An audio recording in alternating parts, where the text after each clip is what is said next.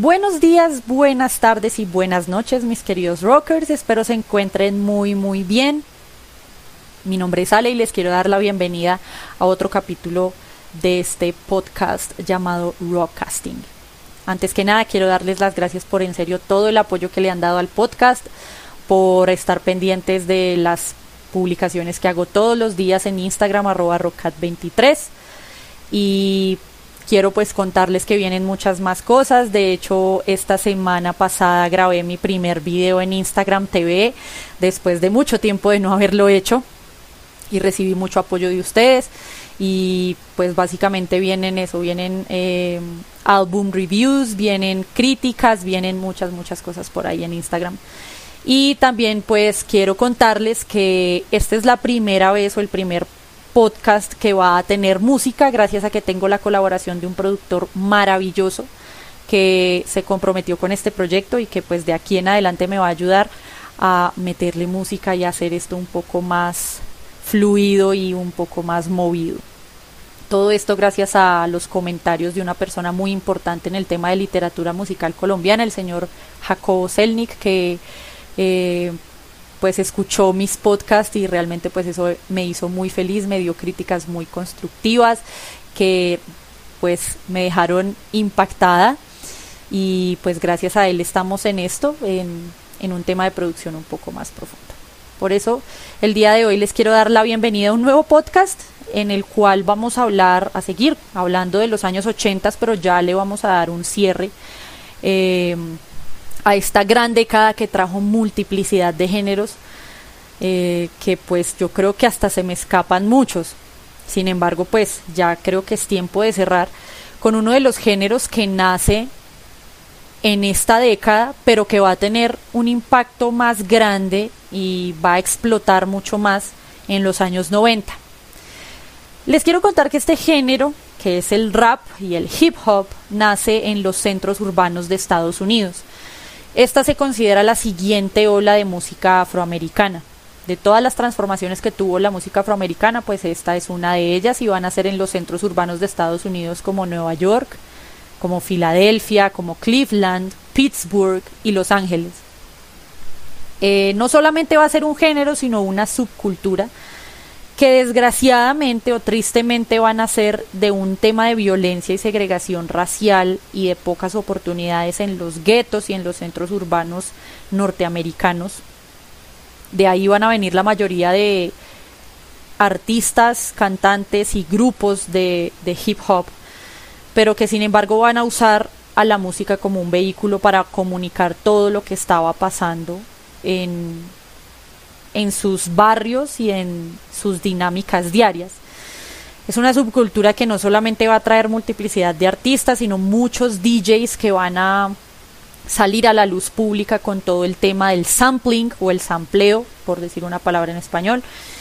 y con eh, el baile, porque el baile siempre ha estado presente cuando hay música y en este caso el hip hop vino acompañado del break dance.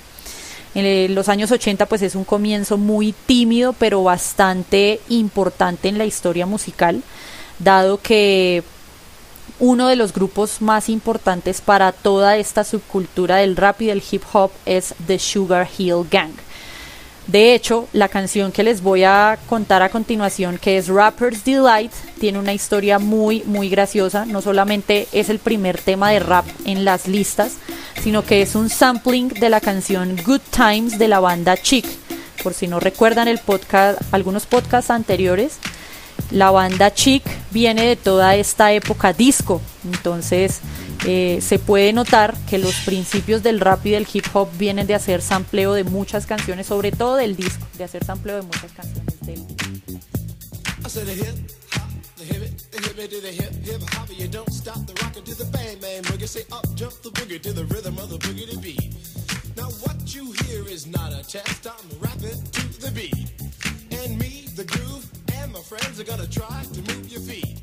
Por otro lado,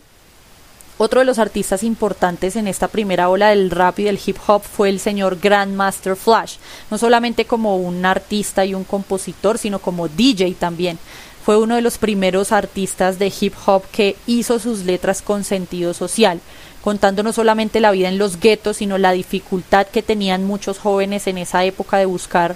un futuro productivo a raíz de que había tanta violencia y segregación racial todavía. Otro grupo muy importante para la primera ola fue Run DMC, que también incursionan con todo este tema del rap conciencia. Son un grupo muy importante también para la historia musical y para toda la historia del rap y del hip hop de aquí en adelante. Es una influencia muy grande para los artistas noventeros e incluso también para los artistas actuales que todavía hacen hip hop. Y otro artista es LL Cool J, que se considera la primera superestrella del rap, no solamente porque incursiona en el mundo musical, sino que también tiene sus inicios tímidos en films y en televisión, entonces viene de todo este mundo del espectáculo y pues decide eh, dar un paso hacia la industria musical y hacia la pequeña industria que ya estaba generando el hip hop en esa época. Otro de los géneros que nace en los ochentas, que también está muy pegado al pop de la época y a todas esas estrellas pop como por ejemplo Michael Jackson, es el soul. Se considera como una pequeña ola de música afroamericana, porque la mayoría de artistas que hacen soul ochentero son afroamericanos. Eh, sin embargo, pues hacen un aporte muy importante porque muchos de los artistas noventeros que van a hacer soul en los 90 se van a basar en lo que escucharon y vieron gracias a la difusión de MTV y pues de la difusión de ese mismo soul y de ese género afroamericano tan bonito. Eh, uno de los artistas importantes de esa época fue la señorita Tina Turner, que a raíz de su separación del señor Ike Turner decide lanzar su carrera como solista y el álbum Private Dancer eh, la lleva prácticamente al estrellato, es considerada incluso la reina del pop y del rock, por más de que tiene una lucha súper intensa con la señora Madonna, sin embargo, pues Tina Turner se caracteriza por ser una artista muy viva, muy llena de potencia, su voz es muy potente y ha hecho colaboraciones magníficas como por ejemplo la colaboración con el señor Mick Jagger, que pues es una colaboración súper explosiva. También artistas como Ray Parker, que sale al estrellato por hacer la canción o el soundtrack de la película Ghostbusters, que pues es un éxito ochentero a nivel de películas. Las Pointer Sisters, que también tienen una voz muy potente y se caracterizan pues por ser artistas íntegras en el mundo del soul ochentero. Lionel Richie, que pues es un ícono definitivamente ochentero, eh, que pues es súper exitoso en, en listas y en ventas. Y la señora Diana Ross, que también hace un aporte muy, muy interesante al soul y que se considera la madrina de Michael Jackson, porque de hecho Diana Ross es la que impulsa la carrera de Michael Jackson en sus primeros pasos como artista solista después de que sale de Jackson 5. Pero definitivamente, en mi consideración, pienso que la artista más importante de ese soul ochentero acompañado de mucho pop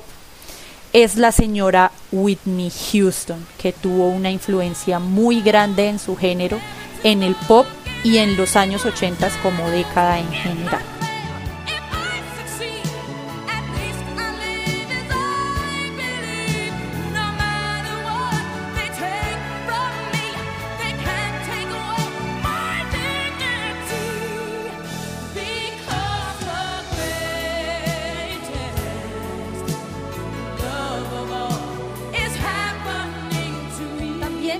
Importante hablar que estos finales de los 80 son muy interesantes, del 85 al 89 es muy interesante ver que van a continuar muchos géneros que nacieron en los años 70. Entonces aquí viene una clase magistral de cuáles fueron los géneros que continuaron en los 80 y que no solamente continuaron, sino que tuvieron una explosividad súper grande, unos éxitos en ventas muy grandes, la acogida de muchos jóvenes, de, de mucho público. Entonces aquí ya viene la ola de, conciertos, de ventas, de charts, de, bueno, una locura muy, muy grande y una pelea, una pelea, un terreno muy, muy peleado. En primera instancia el heavy metal, eh, va a tener una continuidad y una fama mucho más grande del 85 para adentro con bandas como ACDC, como Quiet Riot, que quieren seguir impulsando el género y también las bandas del de la nueva ola del heavy metal británico, si ya escucharon el podcast del metal ya saben pues de qué estoy hablando, bandas como Def Leppard, como Judas Priest ayudaron a impulsar el género y a construir el nombre del heavy metal, también incluso Iron Maiden, eh, hicieron un trabajo magnífico, eh, también pues obviamente posicionaron muchas de sus canciones en los charts, vendieron discos, vendieron boletería para, para conciertos, entonces el heavy metal va a tener una gran, gran acogida y una gran fanaticada. Sin embargo, eh, lo importante es que también van a nacer géneros que van a entrar a pelear con esos géneros que vienen de los 70 también. El gran género que nace del 85 al 89 es el glam metal. El glam metal nace en una escena muy chistosa, que es la escena del Sunset Strip. Entonces, imagínense cómo era el Sunset Strip en esa época. Eh, bares por doquier, eh, bares que tenían sobre todo unos lineups cada noche o conciertos cada noche que eran increíbles. Eh, una fiebre de los jóvenes por volverse famosos, porque muchos jóvenes querían hacer música y querían volverse, pero ya famosos. Entonces, esa fiebre, eh, acompañada de mujeres, de alcohol, de exceso de sexo, y sobre todo de esa hambre de fama. Entonces, en el glam metal van a nacer, uff, montones de bandas y sobre todo también subgéneros. Es que del glam metal está el sleaze metal, el hair metal, el AOR. No, o sea, son tantos, tantos géneros que me puedo quedar acá toda la vida hablando. Pero de ahí es que viene el glam metal, de esa gran escena de Sunset Strip eh, de Los Ángeles. Tiene una gran influencia del glam de los 70s en el sentido de que cogen los looks, la teatralidad, eh, incluso las vestimentas, entonces muchos de esos artistas glam metal cogen todo este look queer de querer parecer más mujer que hombre, pero ser muy masculino y muy femenino a la vez, eh, casi andrógino. Se caracteriza por ser un género de voces extremadamente agudas, mientras más aguda la voz, muchísimo mejor, de guitarras muy potentes, de baterías muy potentes, un género que definitivamente no quiere dejar ese poder del metal en general. Y em, es un género que pues prácticamente va a permear todos Los Ángeles, la mayoría de, Estados Unidos, y que la gran difusión de este género se va a dar por MTV, porque como les contaba en el podcast primero de los años 80, MTV va a ser una plataforma de artistas súper grande. Entonces estos artistas de glam metal aprovechan que existe MTV y MTV les crea su propia franja, no solamente al glam metal, al glam metal, sino al heavy metal, al thrash metal, bueno, a toda esta ola de metal y de rock.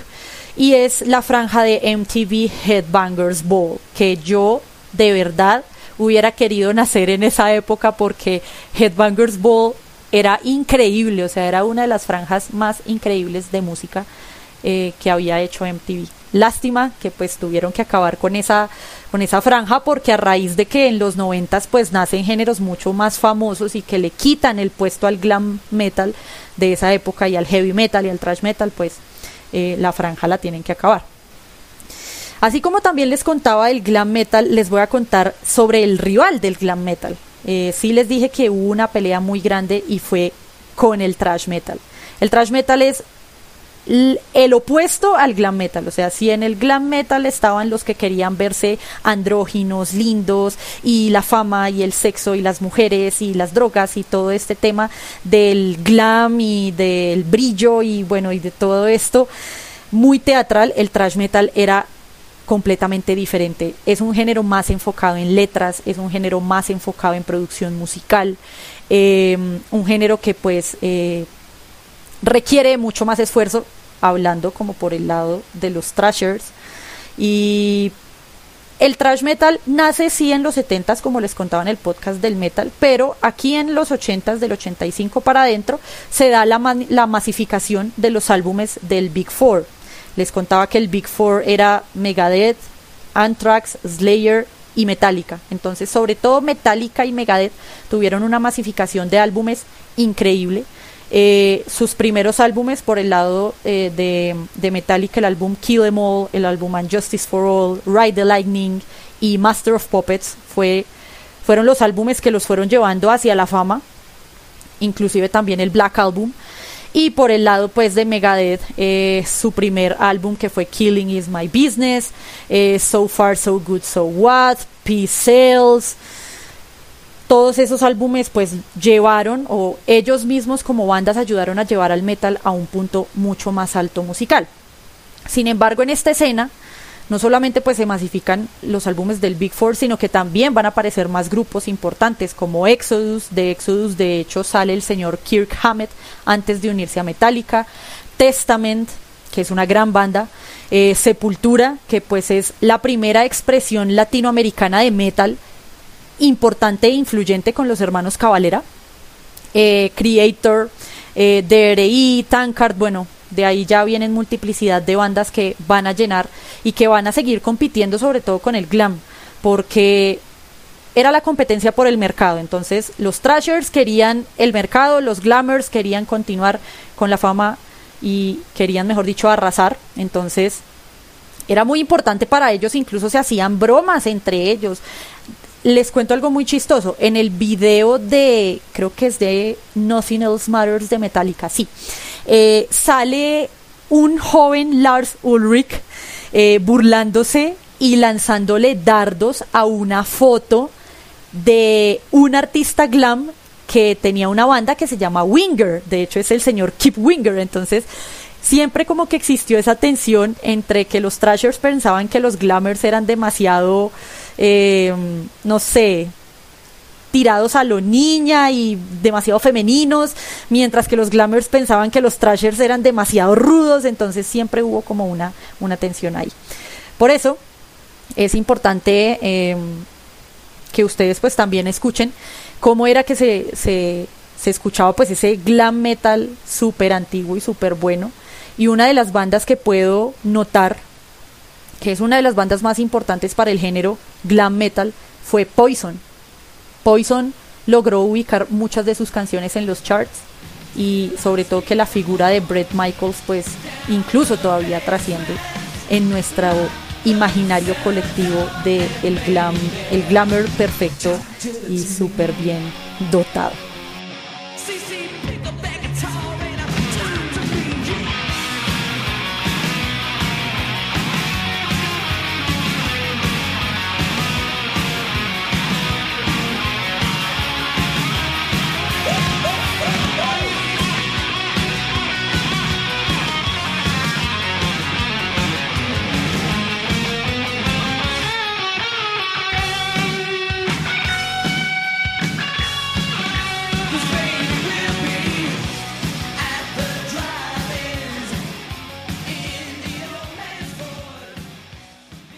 Finalmente, como les contaba que en los ochentas hubo tantas cosas, pues eh, es importante ver que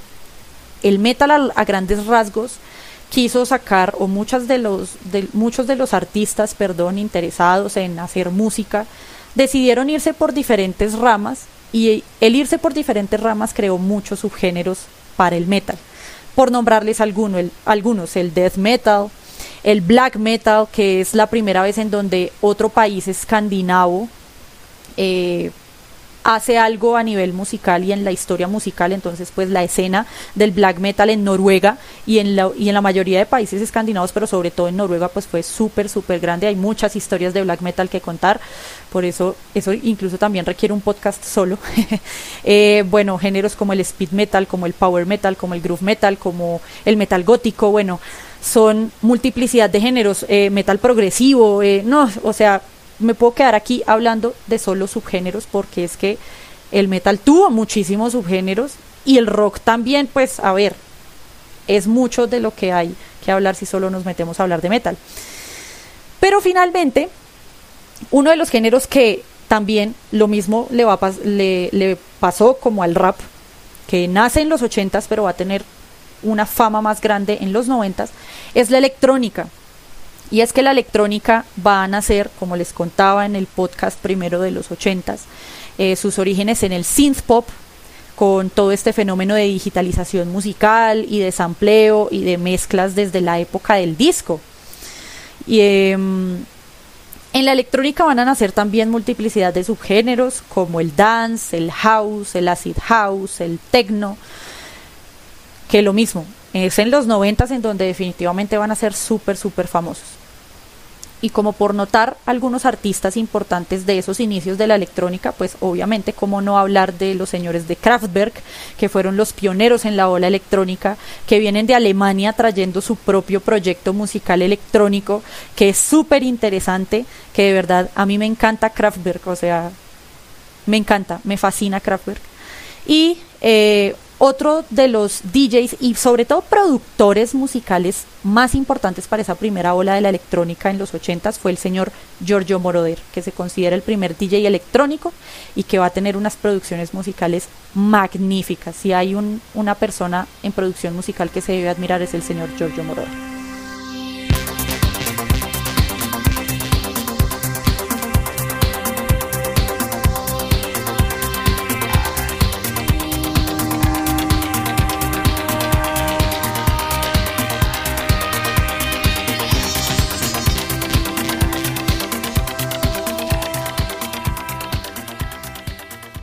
Bueno,